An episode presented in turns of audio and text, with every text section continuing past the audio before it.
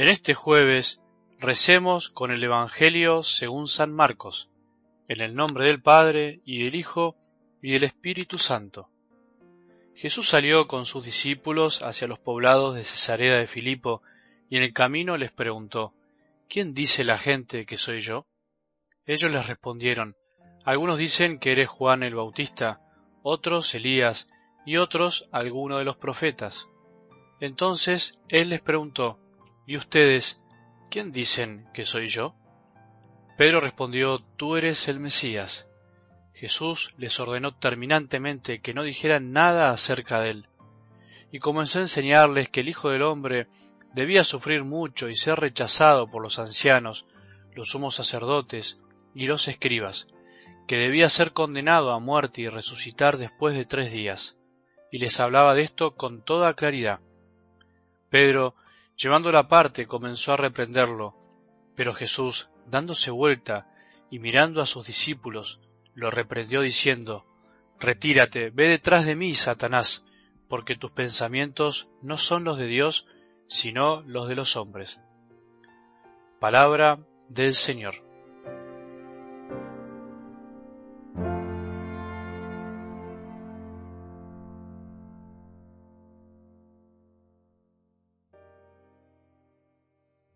Volvamos a escuchar una vez más lo que realmente necesitamos escuchar, porque el mundo está lleno de palabras, los medios de comunicación están llenos de palabras, en la iglesia incluso a veces hablamos demasiado y amamos poco, o hablamos demasiado y llevamos poco a la práctica lo que decimos, es verdad, somos débiles, no somos un club de santos, sino somos aquellos que fuimos llamados porque somos pecadores y tenemos que sanarnos también.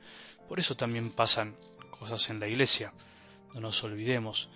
Pero por eso volvamos una vez más a escuchar que nuestra felicidad no estará en si somos algo para los demás, en si tenemos más o menos cosas, más o menos comodidades, o si incluso tenemos cierto poder y podemos influenciar a los otros, sino que nuestra felicidad primero estará en sentirnos hijos de Dios, en vivir como hijos amados del Padre cada día, no olvidándonos de su amor, que la felicidad está en definitiva si aprendemos a llevar a la práctica ese amor que Él mismo nos tiene, siendo misericordiosos, aprendiendo a consolar, aprendiendo a vivir sencillamente con lo que tenemos. Volvamos a escuchar porque por ahí vos y yo no estamos bien hoy, por ahí pasamos muchas tristezas, por ahí vivimos enojados, porque en definitiva estamos poniendo todo nuestro esfuerzo y corazón en una felicidad que se nos escapa de las manos.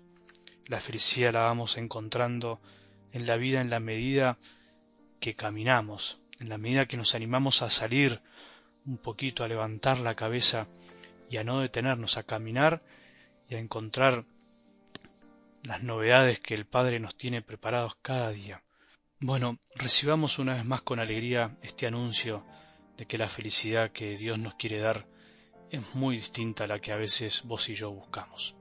Algo del Evangelio de hoy nos muestra a un Pedro, a un discípulo, vos y yo, acordate, que es capaz de todo, que somos capaces de todo. Pedro es capaz de recibir una revelación, la revelación más importante de la historia a una persona, a convertirse inmediatamente en Satanás para Jesús, porque en definitiva sus pensamientos no fueron los del Padre, porque se quiso meter, quiso ser obstáculo al camino de Jesús.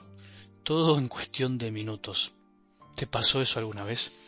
Nos pasa muchísimas veces en muchísimas cosas cuando recibimos algo, un don, una inspiración, un deseo profundo de amar y sin querer nos adueñamos de lo recibido, sin querer y a veces queriendo un poco nos la creemos, como decimos, y terminamos patinando, derrapando, como decimos en la curva siguiente, como para que se compruebe que la obra no era nuestra sino de Dios Padre a través de nosotros.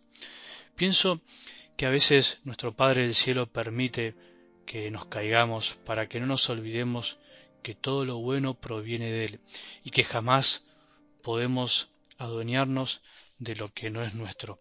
Pedro descubrió quién era Jesús, aun cuando en el fondo nadie lo sabía, por una revelación, y por eso Jesús se alegra, porque Pedro fue el depositario de esa revelación del Padre que le mostró quién era verdaderamente. Sin embargo, Jesús tampoco tiene pelos en la lengua para decirle a su querido Pedro que se transformó en Satanás, porque en definitiva Satanás es aquel que, se quiere interponer en el camino que Dios Padre le trazó a Jesús, que no quiere que haga lo que el Padre quería, que no quiere que salve a los hombres por medio de la cruz, sino que le propone que lo salve de otra manera. Por eso nosotros también nos podemos convertir en Satanás para los demás, en Satanás para el camino de Dios, no porque hagamos cosas muy malas, sino porque incluso querramos evitarle a los otros el camino que el Padre tiene para ellos,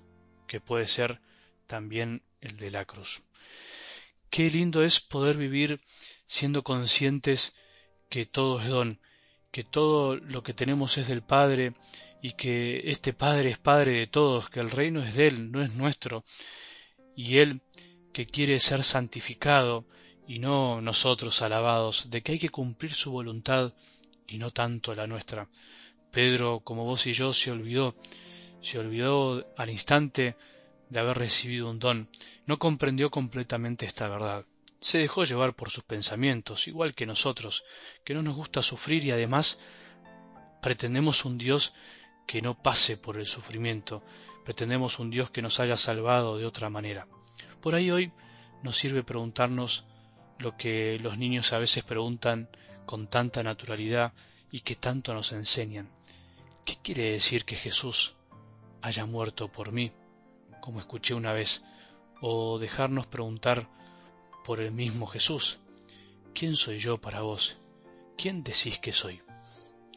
Que tengamos un buen día y que la bendición de Dios, que es Padre misericordioso, Hijo y Espíritu Santo, descienda sobre nuestros corazones y permanezca para siempre.